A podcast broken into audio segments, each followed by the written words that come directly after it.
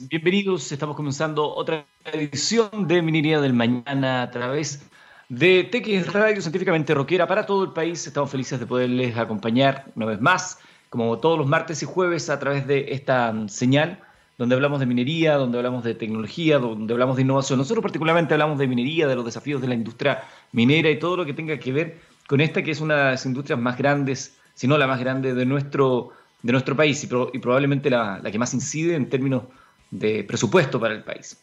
Minería del Mañana es una presentación de Anglo American. Cuando miramos al futuro, vemos una compañía con un propósito claro en Anglo American. Se han propuesto reimaginar la minería para mejorar la vida de las personas, como lo están haciendo poniendo innovación en el centro de todo. De esta forma, seguirán impulsando y estando a la vanguardia de la industria minera, adaptándose, buscando mejores formas de extraer y procesar minerales usando menos agua y menos energía. El futuro está cada vez más cerca. Anglo American personas que marcan la diferencia en minería.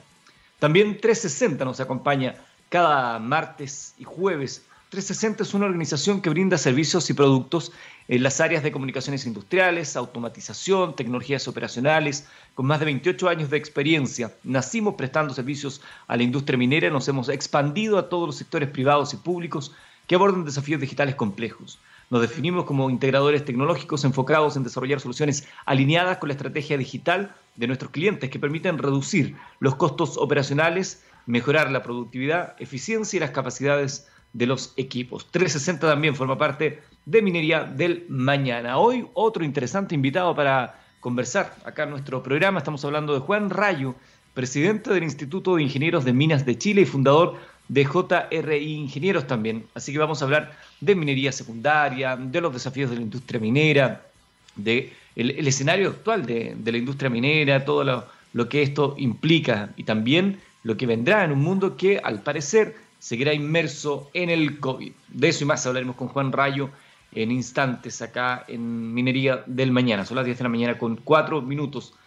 Vamos a las informaciones con lo que siempre comenzamos y comenzamos con un escándalo que se está eh, desarrollando en el ámbito minero y de energías. El senador Guido Girardi habla de la asignación de fondos que está al borde de la corrupción. El presidente de la Comisión de Desafíos y miembro de la Comisión de Minería del Senado subió el calibre de sus dichos tras conocer los detalles del proceso de evaluación seguido por Corfo para asignar 193 millones de dólares a la creación e implementación del Instituto de Tecnologías Limpias en Antofagasta. A través de un comunicado se detalló que el monto del proceso fue adjudicado al consorcio AUI, mientras que en el camino quedó la Asociación para el Desarrollo ITL, ASDIT, en el que participa la Corporación Alta Ley, que reúne a 11 universidades chilenas la de Chile, la Católica, la de Santiago, la de Concepción, la Santa María, la de Valparaíso, la Católica del Norte, Tarapacá, Atacama, empresas mineras y de energía del norte, industriales de la zona y 60 proyectos locales. También quedaron a la vera Fundación Chile y plataforma fotovoltaica por no cumplir los eh, previos requisitos. Por otro lado, el senador Girardi señaló que evaluar estos proyectos es muy complejo y por ello se contrató una empresa internacional que cuenta con el personal competente para hacer esa labor y ellos calificaron con un puntaje superior a las universidades chilenas sobre las americanas. Sin embargo, el político agregó que Corfo creó una segunda instancia evaluativa para la magnitud del tema que eran funcionarios de cuarta categoría, jefes de gabinete, abogados de la fiscalía, que pese a no tener las competencias necesarias le dieron mayor puntaje al consorcio norteamericano.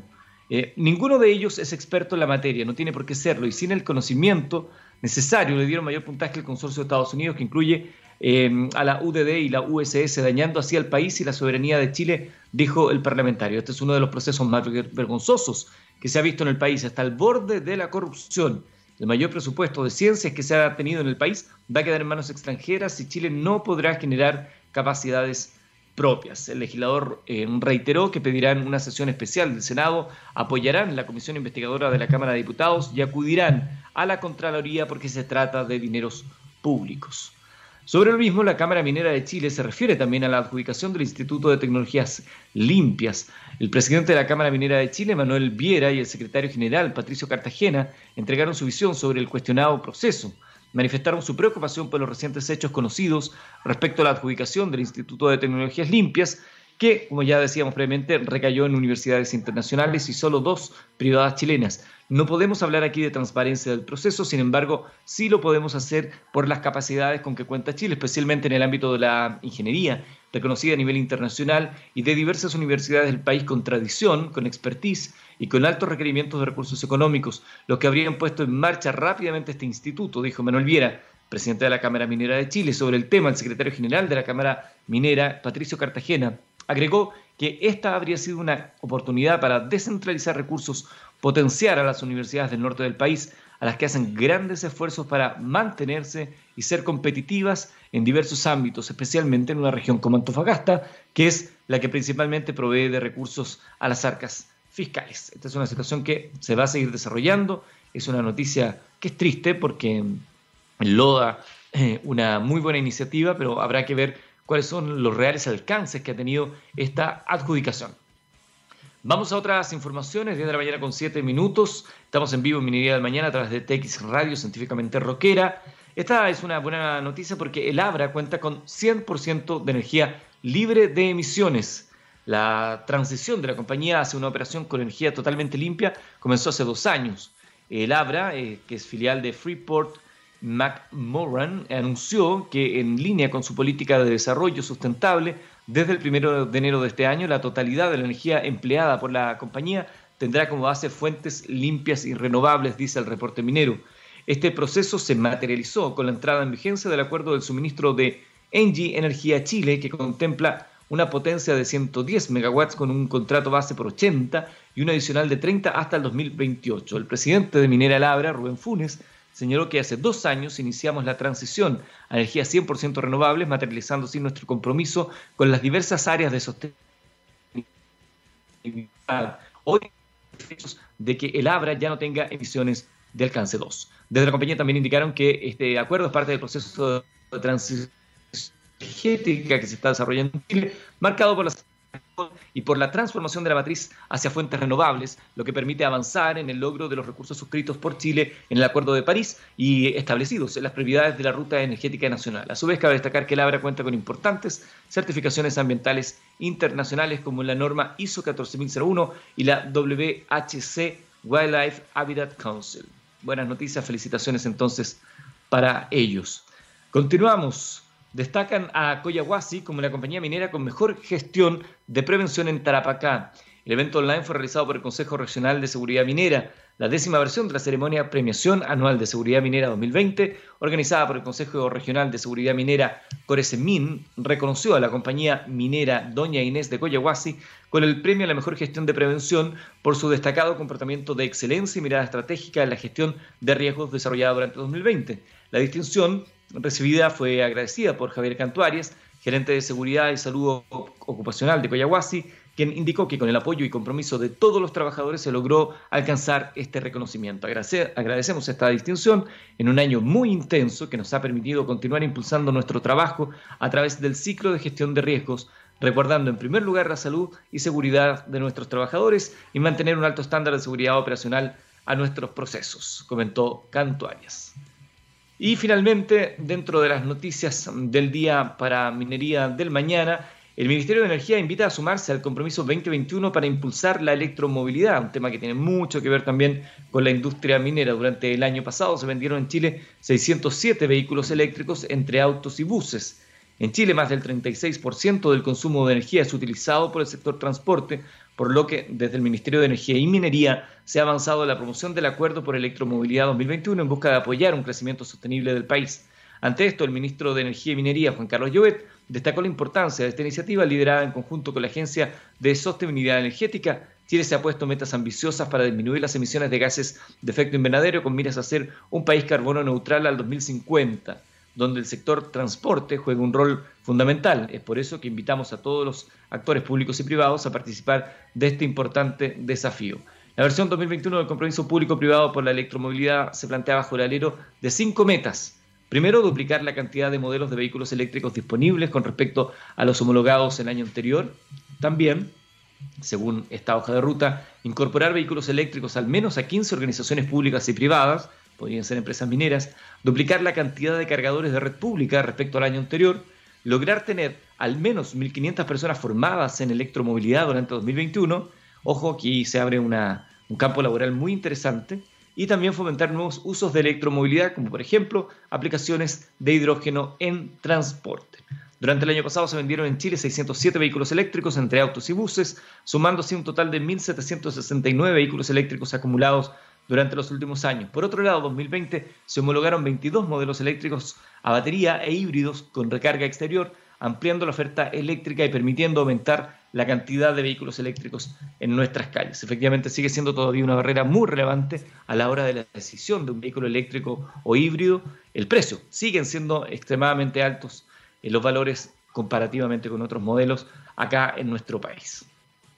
Bueno, estimados amigos, vamos a ir a la música, son las 10 de la mañana con 12 minutos y al regreso ya tenemos a nuestro invitado del día de hoy Minería del Mañana, Juan Rayo, presidente del Instituto de Ingenieros de Minas de Chile y fundador de JRI. En la música tenemos a Alice Cooper, Billion Dollar Babies. 10 de la mañana con 16 minutos. Estamos en vivo ya a través de TX Radio Científicamente Rockera. Martes y jueves nos juntamos a hablar de minería acá en nuestro país. Eh, creemos que es necesario, no solamente para la industria minera, que, nos escuchan bastante, sino que también para la población, eh, conocer un poco más de la minería, esta fascinante industria de nuestro país, de la cual lamentablemente creo, creemos, no se conoce tanto y de pronto nos eh, vinculamos más a través de los mitos a ella. Hoy tenemos la posibilidad de conversar con un hombre de una destacada y dilatada trayectoria justamente en el ámbito minero en nuestro país, actual presidente del Instituto de Ingenieros de Minas de Chile y fundador de JRI. Está con nosotros el señor Juan Rayo. Muy buenos días, Juan, gusto de saludarle. Buenos días, el gusto es mío. Eh, siempre le pregunto a nuestros invitados, Juan, ¿cuál fue su encuentro con el mundo minero? ¿Cuál, ¿Qué recuerdo tiene usted de ese primer momento? ¿Qué le llamó la atención? ¿Qué le fascinó? Yo estudié en la Universidad de Chile, en el cual había un plan común de dos años donde uno todavía no elegía la especialidad, iba a ser ingeniero civil. Eh, esto ocurrió hacia fines de la década del 60, donde el mundo político chileno estaba muy ebulliente con motivo de la próxima nacionalización del cobre, de la gran minería del cobre. En ese instante yo decidí ingresar a la minería para hacer aportes en lo que iba a ser el mayor desafío del país de esa época. Desde esos años 60 hasta ahora la minería ha cambiado mucho, ha dado saltos brutales. ¿Cómo, cómo ve usted ese salto? ¿Ha sido para bien, para mal? ¿Dónde, dónde falta todavía poner impulso? La minería del pasado era una minería sacrificada, riesgosa, eh, contaminante.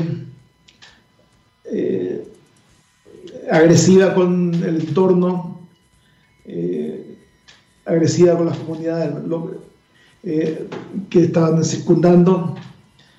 Y hoy día, lo puedo decir con bastante confianza, la minería es totalmente distinta. La minería hoy día es bastante preocupada, muy preocupada del medio ambiente, muy preocupada de los riesgos de los trabajadores la minería tiene menos índice de riesgo de fatalidad que, la, que otras industrias, que la pesca, que, la construcción y cualquiera otra, porque efectivamente la minería se preocupó de los trabajadores. La minería respeta a cabalidad digamos, los reglamentos ambientales, está en bastante buenas relaciones con las comunidades aledañas, muchas veces hay algunas dificultades, pero en general el, espíritu es tratar de ser buen vecino. Desde el punto de vista técnico probablemente tal, la minería ha cambiado, ya no es una minería exigente para, los que trabajan en, en, ella, ya no existe el campamento, casi no existen campamentos, todo el mundo vive en la ciudad y va a trabajar a la mina e inclusive un porcentaje muy importante de las empresas mineras ya tienen operación remota desde Santiago. Por ejemplo, BHP maneja todas sus faenas mineras desde un edificio en Sanhattan. Y así, digamos, la, minería se ha hecho mucho más fácil, más accesible, con mucho más porcentaje de mujeres que en el pasado. Antes, antes era prohibido que la mujer entrara a la mina, hoy día está lleno de mujeres en todas partes, tanto operadoras como ingenieros, como... Es, una, es un mundo cambiante muy fuertemente. Juan, ¿por qué cree usted que Chile, siendo un país eminentemente minero, una industria de nivel global como esa que está instalada en nuestro país, muchos de los invitados siempre hablan, es el Silicon Valley en términos tecnológicos está instalado acá, tenemos un ecosistema de industrias, de tecnología, de minería, un ecosistema de industrias muy potente y sin embargo parece que la población no conociera tanto de aquello. ¿Por qué pasa? Porque tenemos este, este diferencial entre lo que es y lo que conoce la opinión pública de, esta industria. Yo diría por un, por motivo bien, bien simple. Eh, la minería dejó de, interesarse, la minería como todo el cuerpo social minero, dejó de interesarse en la política. Eso hace unos 30 o 40 años atrás. En el siglo pasado, eh, en general, el Parlamento estaba lleno de parlamentarios que venían de la política, muchos radicales, muchos eh, derechistas y muchos izquierdistas provenían del mundo de la, la minería. Por lo tanto, la minería estaba inserta en el mundo político. Hoy día tenemos una situación eh, bien distinta, digamos. Tanto Codelco, que es el, hay digamos, entre la minería privada estatal, perdón, la minería, la minería privada nacional, la minería privada extranjera y Codelco. En general, Codelco lo único que aparece en la política porque muchos de los eh, de sus ejecutivos tienen sus, ejecutivos tienen que reportarle al, Congreso, al, a la Cámara de Diputados cuando hay algún problema. Pero el resto no participa, digamos. Nunca se ha visto a BHP en una, en una reunión del Senado, nunca se ha visto a Coyahuasi dando alguna explicación sobre algún tema. Nunca se ha visto una empresa minera de la, de la mediana minería, nunca se ha visto a AMSA. Entonces, yo creo que fue un error, y eso lo he planteado muchas veces, de que, de que la minería se haya separado del mundo político, haya definido cómo se llama aislarse. Debería estar presente, debería estar, como se llama, participando en, en, en, debería haber parlamentarios que, que, supieran de política, de minería. Eh, a mí me ha tocado ir a exponer varias veces temas técnicos al Senado y yo noto de que los parlamentarios no me entienden lo que estoy hablando, no entienden ni el lenguaje, no entienden las percepciones, no entienden cómo opera la minería. La minería no es fácil de entender, tiene desarrollos muy largos, un proyecto demora en materializarse, demora 10 a 15 años desde que se toma la definición de serlo, antes que empiece a salir la primera libra de cobre en concentrado o en cátodo. Entonces, son tiempos muy largos, requiere mucho, muchos permisos, requiere mucho desarrollo, requiere mucha inversión. Son cosas totalmente, son en una industria completamente distinta que la industria habitual que, hay en Chile. Muy distinta a la agricultura, muy distinta a la pesca, muy distinta a la fábrica, muy distinta a todo. ¿Debería la industria minera eh, estar más atento, dice usted, al debate político? ¿Será particularmente Interesante esa perspectiva considerando el debate constitucional que se va a desarrollar en nuestro país y de qué manera la industria minera también trata de eh, instalar los temas que le parezcan relevantes. O sea, la, industria minera lo que va a tratar de hacer, eso eh, eh, ha sido, lo hemos destacado en distintos foros, es tratar de, de hacerles entender a los constituyentes las características que tiene la industria minera y las requerimientos que tiene industria minera para poder seguir progresando, seguir avanzando. Eh, eh, la minería nunca va a ser una, una fuente de votos importante. En los, hay 200.000 solamente trabajadores que dependen de la minería en todo Chile. A pesar de decir Chile país minero, solamente 200.000 trabajadores hay. Por tanto, si usted lo mira como perspectiva de votación, no se puede hablar de una, bajo ningún punto de vista de, establecer una, eh, una, un, grupo de, constitucionalistas mineros, digamos. La capacidad de arrastre en votos es prácticamente es muy baja, digamos. Entonces lo que único que podemos hacer es tratar de iluminar a los constituyentes que se han elegido eh, con nuestras ideas, con nuestras preocupaciones, con todas las cosas para que tomen las mejores decisiones en, lo que, en el ámbito que puede afectar a la minería. Y dentro de, esa, de esas ideas y preocupaciones, ¿cuál, a su juicio, eh, deberían ser muy relevantes de estar instaladas? Eh, lo comenté recientemente, en Chile, tenido, Chile tuvo el mayor éxito posible a nivel mundial en, en nacionalizaciones. La nacionalización del cobre de los años 70 fue un éxito. Ningún otro país minero que haya hecho nacionalizaciones tuvo el éxito que tuvo Chile con Codelco. Hoy día Codelco produce entre 5 o 6 veces más de lo que producía en la época que de, de, gestión privada. O sea, se quintuplicó, se sextuplicó su producción. Ha sido un enorme, como se llama, aporte para el Estado, para todo. Por lo tanto, Codelco y tiene proyectos, recursos para poder seguir subsistiendo y dando aporte al erario por muchas décadas más. Pero de forma paralela existe una minería privada que también ha sido eficiente, que también ha sido eficaz, digamos, que también, como se llama, genera riqueza para el país. No sé, digamos, el año pasado posiblemente BHP va, va a aportar 700 millones de dólares en impuestos, en Coyahuasi una cantidad enorme también, entonces el país necesita esos aportes de la minería privada. La minería privada ha efectuado su, su, gestión de forma bastante eficiente y bastante clara.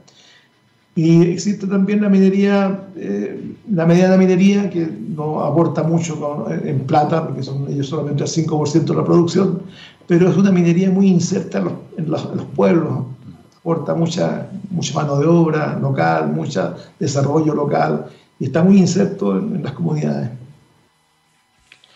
Hablemos del mundo que estamos atravesando con el COVID. Usted, la carta que presenta en la página web del Instituto de Ingenieros de Minas de Chile dice, la minería no se ha detenido y no se detendrá. Hoy el precio del cobre está en un gran nivel, lo que nos mantiene muy felices e incluso podemos decir que ha sido un gran año. Esto generalmente se tiende a comparar con lo que ocurrió en Perú, donde la industria paralizó y después tuvieron que ponerse a trabajar rápidamente para tratar de alcanzar los niveles de producción. Eh, ¿Cuál es la evaluación que tiene usted del del estándar de desarrollo de la industria minera en esta pandemia? en general, como decía anteriormente, la, minería nuestra es bastante ordenada y bastante respetuosa de, sus trabajadores y, estableció procedimientos muy estrictos para evitar los contagios dentro del, trabajo. Eh, los, buses mineros que suben a la, los buses que suben a la gente a la faena no tienen dos personas por asiento, tienen una sola persona por asiento. Eh, las mesas de los casinos se separaron para que la gente tuviese eh, separación social. Se hizo todo lo necesario para que la minería pudiese seguir trabajando con mínimo riesgo para los trabajadores, con detecciones ¿cómo se permanentes, todo el tiempo se están tomando muestras, se están tomando eh, test, como PCR y otros, digamos. Y la gente, desgraciadamente, la gente que se, que se contagia, no se contagia en la faena minera, se contagia en su casa, se contagia con los amigos, se contagia en otras partes. Lo que hace la industria minera hoy día es evitar que esa persona que está contagiada de, otra, por otra fuente eh, vaya a contagiar a compañero de trabajo. Entonces esa persona se aísla, se la pone en cuarentena y, y se espera hasta que termine su cuarentena. Usted ha hablado sobre la minería secundaria, habla que es una necesidad imperiosa. Recientemente se habla de acuerdos, también de convenios que buscan fomentar esta minería secundaria. Eh, ¿En qué, estado se encuentra la minería secundaria acá? Y si le podemos explicar también a la gente que nos está escuchando y que no es de la industria minera, ¿de qué hablamos cuando hablamos de una minería secundaria? La minería secundaria implica la minería de retratar los residuos de la minería primaria. La minería primaria extrae mineral y deja una cantidad enorme de residuos. Deja residuos que se llama estéril o botadero, que son las piedras que tienen poca ley. Deja residuos como relaves, que son después de haber retratado el, mineral por movimiento y flotación. Deja residuos como los ripios, que son los residuos después de una exhibición. Deja residuos como las escorias, que son los productos desechados de una fundición, o sea, deja una cantidad enorme de residuos. Eh, yo diría que hoy en día la minería primaria o la minería de mina está produciendo 5 a 7 millones de toneladas de residuos por día, que están siendo almacenados en tranques de relave, en depósitos de ripio y en otras partes más. La minería secundaria consiste en retratar esos, esos residuos esos residuos y recuperar especies valiosas de ellos, cobre, cobalto, molibdeno, todas las cosas que uno pueda encontrar en forma eh, más eh, eficiente porque no hay minería, ya está fuera de la mina. Entonces eso ya tiene un, punto a favor. Y además se puede volver a dejar y redepositar en forma mucho más eficiente. Eh, hay países, digamos, como, como Sudáfrica o como eh, China, en el cual la minería secundaria produce un 20 a 30% de la minería primaria es una cantidad enorme de, recursos, enorme de recursos, enorme de riqueza que produce. Eh, en Chile ese porcentaje es menos del 1%. O en Chile tenemos eh, eh como empresas muy meritorias como Minera Valle Central, que trata los relaves de Teniente, como eh, CAP, que trata los relaves de, de, Candelaria, y algunos otros que tratan, ¿cómo se llama?, ripios de, de, de, pero todo ello, si sumamos el, aporte que hacen en creación de, productos exportables, valuables, no, es, no alcanza a ser el 0,7-0,8% de la producción eh, de mina. Hoy día es despreciable. Si se lograra que tener una minería secundaria, yo diría que ni siquiera el 20%, sino que llegáramos al 10% de la producción de mina primaria, esto significaría uno o dos puntos de aumento del PIB de Chile lo cual es bastante importante. Es bastante, sí. Yo mencionaba que, no sé, habrá sido noviembre del año pasado, que se comentó que la Subsecretaría de Minería, Geomin y JRI con Metales, ahí ustedes tienen mucho que ver, habían firmado un convenio para elaborar una guía de presentación de proyectos de reprocesamiento de relaves y ripios. ¿En qué va ese, esa presentación? Vamos bien a preparar un procedimiento, yo creo encuentro que eh, el Estado, en este caso Geomin, eh, ha pedido apoyo a la industria, en este caso a, dos empresas de ingeniería, para que preparemos un reglamento, una propuesta de reglamento, pero eh, también ha pedido apoyo a dos universidades y a un centro de investigación para que lo revisen. O sea, no, no, no, no va a ser solamente nuestro aporte, sino que ser nuestro aporte revisado y complementado por universidades y por terceros. O sea, el Estado tampoco puede decir que una sola mano le va a hacer la, pega y puede estar, eh, puede, ser, puede tener omisiones o, u otras cosas que pueden ser peligrosas. Por lo tanto, a mí me, gusta mucho que el, Estado haya pedido apoyo eh, tecnológico a empresas privadas para poder mejorar sus estándares. Para el Estado eh, era una papa caliente la minería secundaria porque no sabía cómo tratarla. con, esta, con este aporte, la, el, cualquiera que tenga un depósito que quiera retratar va a poder leer el, documento respectivo y by the book hacer la presentación. Y el Estado va a poder revisarla de acuerdo con ciertos criterios para aprobarla o rechazarla. Entonces eso que hoy día es muy típico de la minería primaria va a transformar en un procedimiento eficiente y eficaz en la minería secundaria. Estamos conversando en, este, en esta edición de Minería del Mañana con Juan Rayo, presidente del Instituto de Ingenieros de Minas de Chile y también fundador de JRI. Vamos a seguir conversando con él, pero antes vamos a la música. Usted sabe que TX Radio es la única radio de ciencia, innovación y tecnología. Transmitimos desde Chile para el mundo y nos gusta también el rock. Y vamos a escuchar una canción que es un clásico a estas alturas de Twisted Sister. Se llama originalmente We're Not Gonna Take It sin embargo, acá en Chile, como nos gusta todo, le pusieron huevos con aceite. La escuchamos y seguimos conversando en Minería del Mañana. Ya estamos de regreso, 10 de la mañana con 38 minutos. Escuchábamos a Twisted Sister con We're Not Gonna Take It. Huevos con aceite, como le dicen acá en Chile, cada vez que la cantan, sobre todo en el coro, esa canción. Y estamos conversando con Juan Rayo, presidente del Instituto de Ingenieros de Minas de Chile y fundador de JRI, una de las principales empresas de ingenieros que existe en Chile. Eh, Juan, ¿Qué le parece a usted esta unión que se hizo recientemente entre el Ministerio de Minería y el de Energía? Yo he escuchado a quienes dicen, sí, es una buena eh, noticia, considerando, por ejemplo, eh, todo el proceso del hidrógeno verde que va a repercutir necesariamente en la minería. Otros dicen que no, que son áreas lo suficientemente complejas como para mantenerlas aparte. Eh, mi opinión es parte de lo que tú comentabas en un comienzo, de que Chile en general tiende a minimizar el gran impacto que tiene la minería y la degrada, digamos, a, compartir ministerio inclusive. Los aportes estatales son para, el control de la minería son miserables.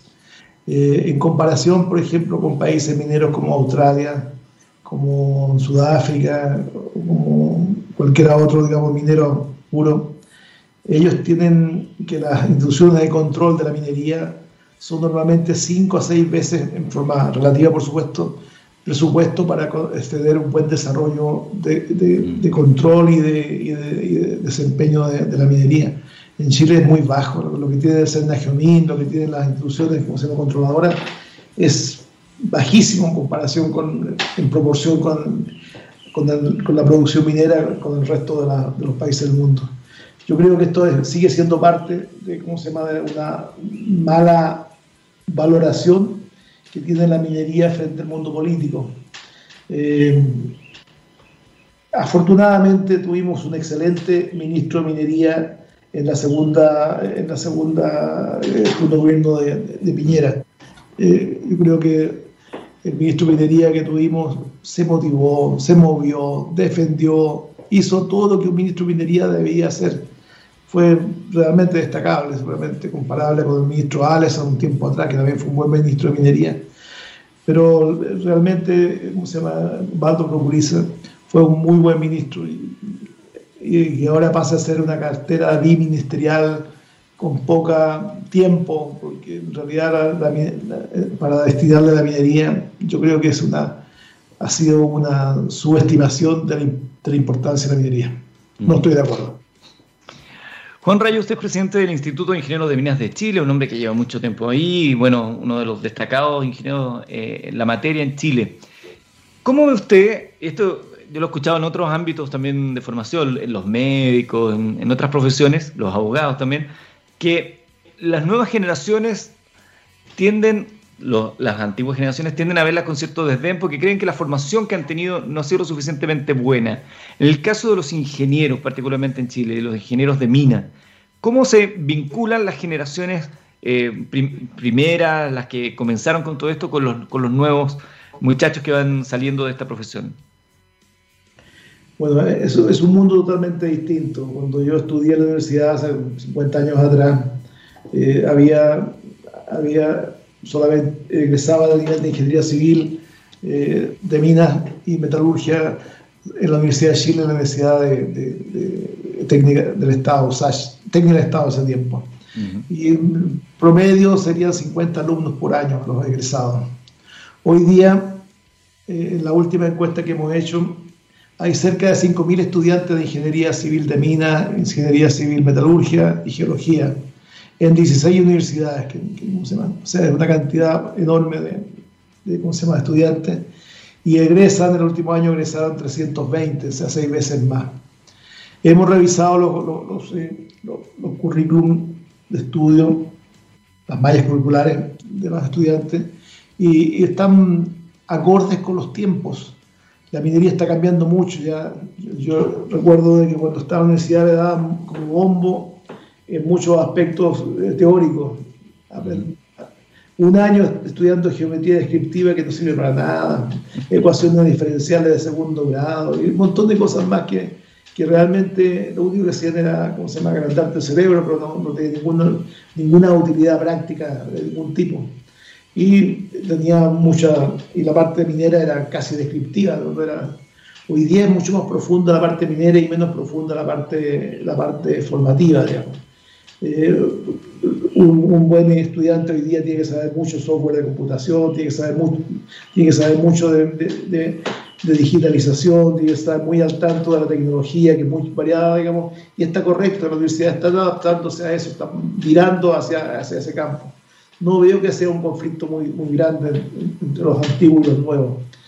Hay cosas que son importantes de destacar, digamos, hay un cambio generacional que muy poco lo están viendo Hoy día, por ejemplo, todos los gerentes de división de, de, Codelco, gerentes de división, digamos, en segunda línea, digamos, básicamente, eh, tienen entre 40 y 50 años. O sea, son mucho más jóvenes que en el pasado. En el pasado, para poder llegar a ser gerente de división, había que matar a tres o cuatro antes, que poder llegar, digamos. Entonces, llegaban cuando tenían 60 y tantos años a, a ser gerentes. Hoy día son, ejecutivos jóvenes, mucho más dinámicos, mucho más, ¿cómo se llama?, adaptables a los cambios, a, tomar, ¿cómo se llama?, decisiones, usar con, eh, eh, otro tipo de herramientas tecnológicas, etc. Respecto a los ingenieros del país, dos preguntas. Primero, ¿cómo lograr mantener muy presente eh, en el discurso y en la agenda la imagen y la relevancia del Instituto de Ingenieros de Minas de Chile y, paralelamente, también cómo reencantar, si es que hay que reencantar a los ingenieros, considerando que tenemos hoy en día una eh, hoja de ruta ¿no? de la Política Nacional Minera 2050.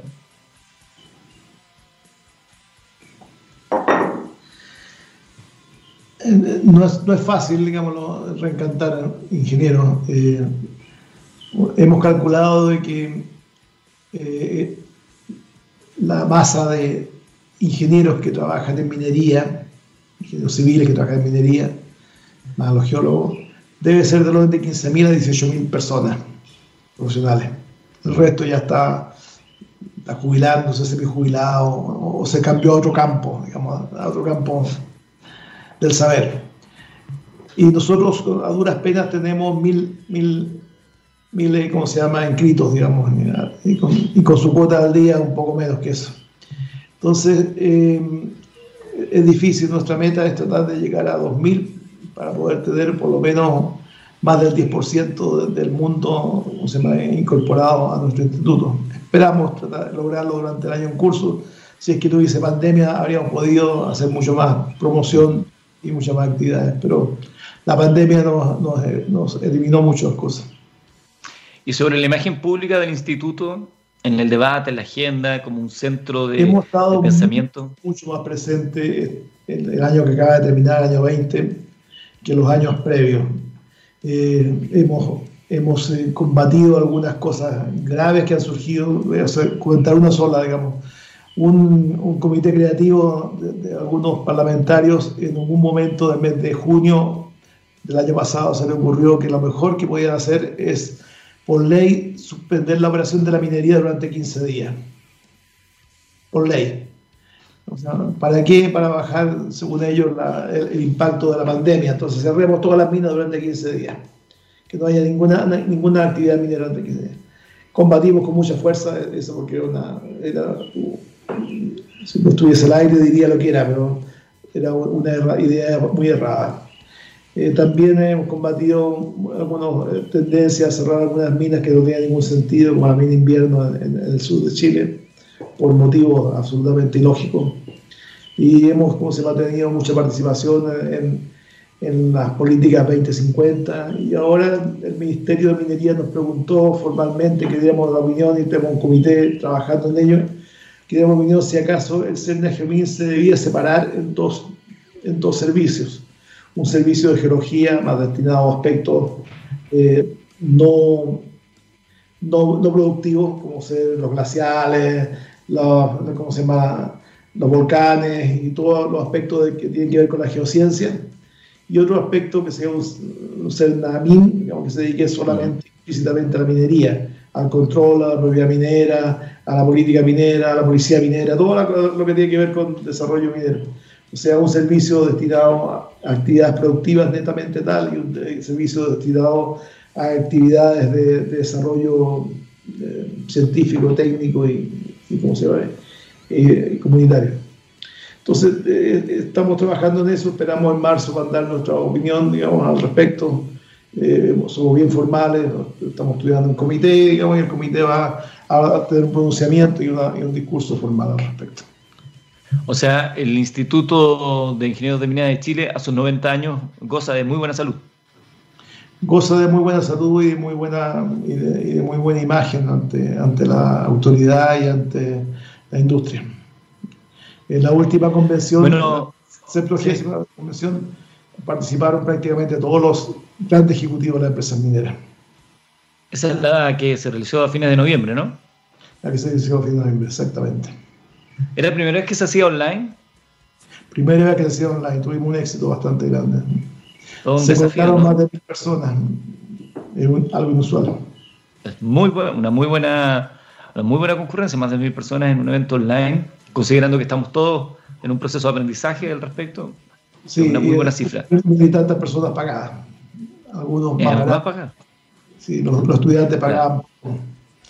Los estudiantes pagaban muy poco y, conseguimos que las empresas mineras becaran a cientos de estudiantes para, para que pudiesen participar. Ese fue un aporte muy relevante a la empresa minera. Qué bueno. Bueno, yo quiero agradecer a Juan Rayo, presidente del Instituto de Ingenieros de Minas de Chile y fundador de JRI, que ha estado conversando con nosotros esta mañana acá en Minería del Mañana. Muchas, gracias, muchas gracias, Juan. Le decía que antes fuera de micrófono es la primera vez que nos toca tener un padre, porque ya tuvimos a, su hijo en su momento, Juan David, eh, que vino por, sus propios eh, intereses, de, méritos, por cierto, pero es primera, primera oportunidad que nos toca padre e hijo, así que muchísimas gracias. Ok, gracias a ustedes.